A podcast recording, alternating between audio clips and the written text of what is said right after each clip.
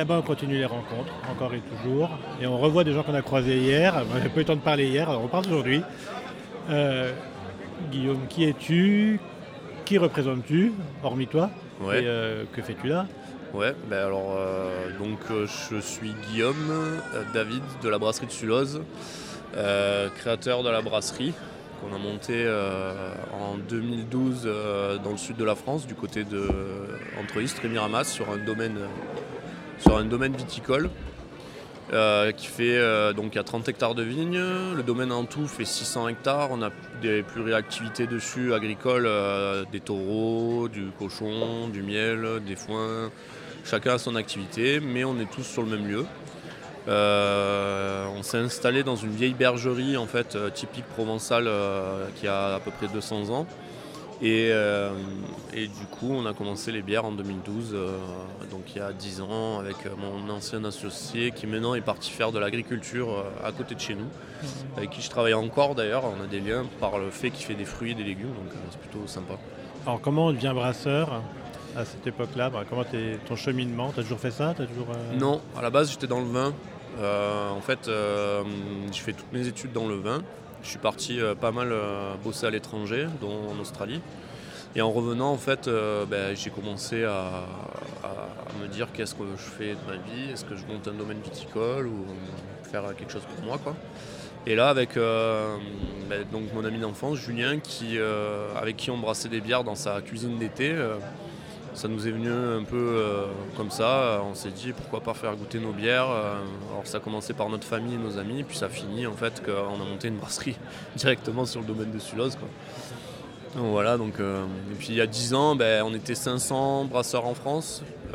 Même dans le secteur, on n'était que deux, je crois, avec la brasserie de la Plaine à Marseille.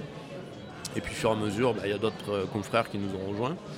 Euh, la brasserie de Sulose, il y a 10 ans, c'était euh, 180 mètres carrés. On arrive, on arrive, on Ouais. voit quoi? Alors, Qu'est-ce qui se passe? Euh, en gros, c'est tu arrives par une petite route euh, départementale entre Istres et Miramas, et puis là, il y a un, un gros mur euh, avec une vieille pancarte en bois avec écrit Sulose. Tu rentres, tu t'engouffres dans un chemin qui fait 2 km. Chemin, c'est vraiment de la piste, hein, c'est euh, c'est un chemin en terre. Tu arrives au bout, tu as un bourg, on va dire, un genre de village euh, de provençal, avec que des bâtisses en pierre euh, du secteur. Et, euh, que, et donc tu tournes jusqu'à la bergerie, puisque c'est une ancienne bergerie, la brasserie. Et, euh, et là, tu arrives devant euh, vraiment la bergerie typique provençale. euh, et on s'est mis là-dedans, donc euh, on a monté la brasserie dedans. Et la bière, la- bah, les premières bières que vous avez faites, elles ressemblaient à quoi? C'était les bières de maintenant? C'était des bières que vous avez fait? Ben, Les bières ont évolué, le style a évolué, le, ben, ça a pas mal le vôtre et celui des consommateurs et consommatrices aussi? Bah oui, ça a vraiment évolué. Nous, euh, il y a 10 ans, euh, bon, déjà, il y a 10 ans, on va expliquer à un banquier que tu es en train de monter une brasserie, donc de la bière, dans le sud de la France, parce que eux, ils sont habitués au rosé et au pastis, donc euh, déjà, il faut l'expliquer. Et puis, euh, quand tu commences tes premières bières, bah, il faut faire aussi euh, un gros boulot sur le fait qu'on sort du, schéma euh, industriel. Et donc on avait une blonde, une blanche, une ambrée de base. Donc ça c'était notre première offre à l'époque. Ce qui diffère d'aujourd'hui, les gars ils arrivent direct avec des grosses bières houblonnées ou des, des trucs acides. Donc ça a vraiment évolué en termes de, de demande mais d'offres aussi. Et, euh, et donc il y a 10 ans, ben, on a vite basculé avec une première IPA qui est notre Y. Euh, IPA euh, typée euh, English IPA, vraiment quelque chose sur l'amertume et pas du tout sur l'aromatique. Et notre première sour qui était la sournoise. Voilà, donc plutôt cool. Et depuis vous de- avez travaillé. Alors déjà la brasserie a évolué comment Et puis Ben, on est passé de 150 hectos à pratiquement 2000.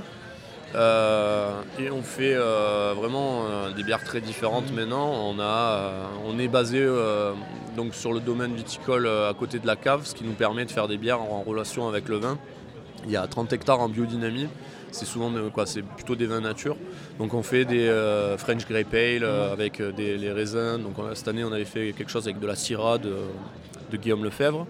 Euh, on fait des fermentations en amphore, on fait des fermentations en barriques de vin. On travaille euh, pour les barriques, on travaille avec le domaine Tardieu qui, euh, est en négociant mais qui fait, plusieurs vins sur du Châteauneuf, du, du Baume de Venise et du Gigondas. Euh, et là, on a fait des rentrées des foudres. Donc il y a quand même un lien avec euh, la partie viticole. Et tu t'aperçois que là, aujourd'hui, ben, les marchés. Donc, le lien, c'est le ferment, c'est la bactérie, la, la molécule. on- le, pardon? Les liens, c'est quoi? C'est les ferments, Ouais. les bactéries, les molécules Ben, on fermente en spontané. Donc, euh, euh, d'ailleurs, ce qui est marrant, c'est qu'on se sert de la mets du pressoir, donc euh, ce qui récupère les jus euh, du, de presse euh, pendant les vendanges, comme cool chips, c'est-à-dire c'est une grosse piscine et dedans on met la bière et on la laisse à, descendre en température la nuit, l'hiver, pour qu'elle se charge en fait en bactéries. Et souvent, ben, les bactéries, bon, déjà dans la bergerie, euh, forcément il y a de la bactérie, et euh, elle se charge en lacto, euh, bacillus, en brettanomyces et en pédiocoque pour fermenter la bière et en donner un côté un peu euh, sympa, un peu sauvage et très typique de, chez nous. c'est plutôt cool. L'avenir de la bière, l'avenir du domaine, c'est quoi? Les réflexions, les pistes les- Alors, euh, ben, des agrandissements prévus normalement si tout va bien. Euh, un projet euh, un peu, on va pas dire, on va dire un peu séparé dans le sens qu'on va prendre la partie la prod en fait traditionnelle et permanente.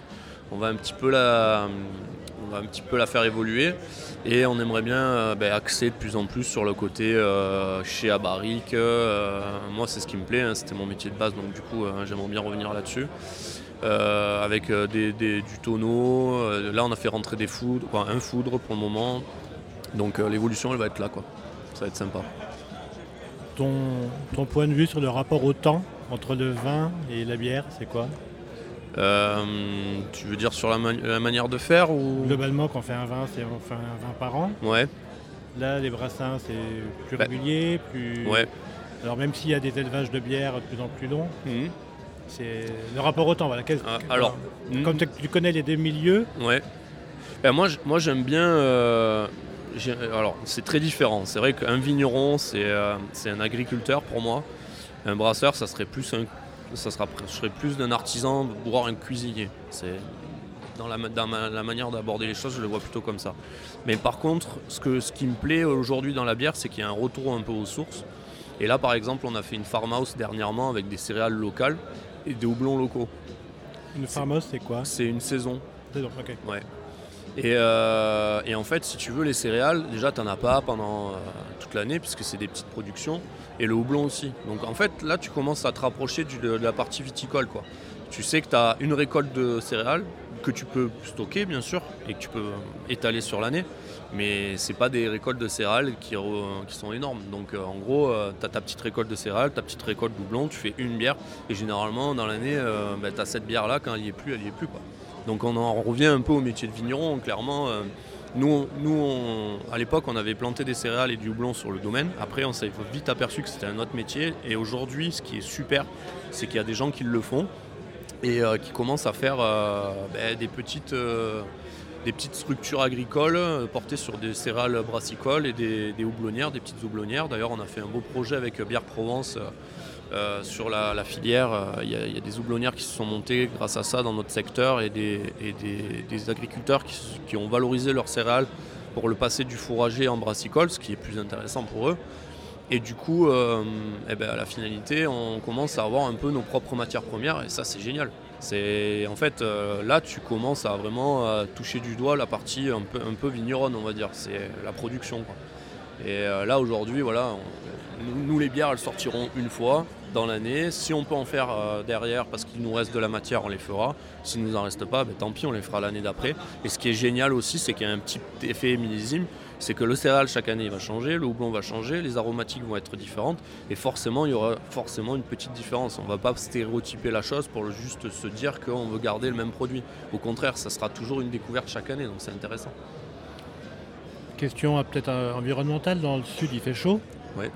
Comment on fait de la bière euh, Le rapport à l'eau, le rapport à la bière, le rapport à tout ça. Vous êtes concerné Vous réfléchissez à des choses Ouais, alors nous, on a la chance euh, d'être sur un captage euh, sur la nappe de Croc. de l'accro, c'est le lieu, le, petit désert qui se trouve au, nord de la Camargue. et en fait, il y a une, grosse, une grosse nappe phréatique qui nous permet d'avoir un, captage avec de l'eau propre au domaine. Donc euh, c'est plutôt, plutôt bien, mais euh, on sait très bien qu'à côté, euh, il y a quand même... nous, on fait attention à la brasserie, en tout cas, à essayer de réduire nos volumes d'eau pour la bière en général et essayer de trouver des solutions pour que, que ça soit aussi sur le long terme bénéfique pour nous et pour les autres.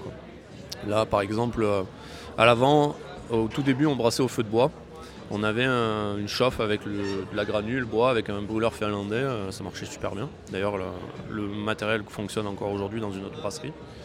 Et euh, là, l'idée de la brasserie, ça serait de méthaniser nos drèches à terme pour pouvoir avoir nos propres gaz de les chauffe. Les résidus de céréales.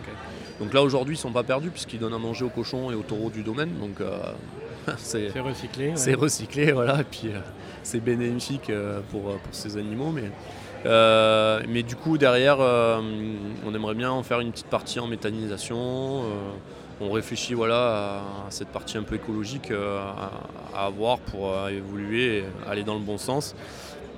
Et là, aujourd'hui, dans ma tête, je sais que je ne suis pas prêt à passer un cap de volume qui serait entre 5 et 10 000 hectos pour une brasserie artisanale. C'est pas non plus exceptionnel, c'est pas énorme. Il y a plein de brasseries aujourd'hui qui y arrivent. Mais pour moi, c'est le, seuil qui me conviendrait. C'est-à-dire, euh, on serait bien à ce seuil-là, on n'aurait pas besoin de faire plus. Et euh, je pense que les gens euh, auraient ce qu'il faut pour arriver à en consommer. Donc je vois pas pourquoi on, aurait besoin de faire la course au volume chaque année. Eh ben, pour finir, décris-nous la bière que tu voudrais nous faire déguster là. Elle ressemblerait à quoi? Alors, euh, ben, on a parlé de, des bières en amphore. Euh, donc, elle s'appelle Jean-Michel. Euh, et du coup, c'est une bière donc brétée, c'est une bière en spontané qui a été fermentée, élevée dans une jarre en terre. c'est de la terre cuite, donc très poreuse, une belle oxydation dessus qui ramène de la rondeur sur la bière et euh, une belle acidité euh, qui, donne de la fraîcheur et surtout une, super minéralité qui nous permet d'avoir vraiment de la tension et un côté un peu argileux qui est vraiment super agréable euh, en bouche. Donc on, est vraiment sur une bière qui est désaltérante et complexe à la fois. Donc on est plutôt content de ce résultat et on est très fier de la faire partager. Déjà, déjà on ne l'avait pas en fût, c'est la première fois qu'on la met en fût. Donc sur le Lyon Bière Festival, c'est un peu une exclue. Euh, et, sinon, on la vend qu'en magnum. Donc, euh, pour le coup. C'est comme le vin, c'est mieux en magnum Les bières Où il y, a une vraie influence? Bah, En tout cas, sur ce type de bière-là, ça vaut le coup de les mettre en magnum. Ouais. Le contact vers euh, produit, quoi. Il y a ça, et puis là, on a, on a dans l'idée de faire un peu comme Cantillon, Jean, qui, fait des bières pour vieillir avec un bouchon et une capsule. Et, et l'idée sur ces bières-là, c'est qu'il y ait une évolution c'est des bières que tu peux boire dans les 5 à 10 ans à venir. Quoi. Hmm. Bon, bah on s'en verra avant. Bah ouais, j'espère. Mais 10 ans. Autour d'un magnum de Jean-Michel. eh bien, merci beaucoup. Merci bon à dimanche à toi. Merci.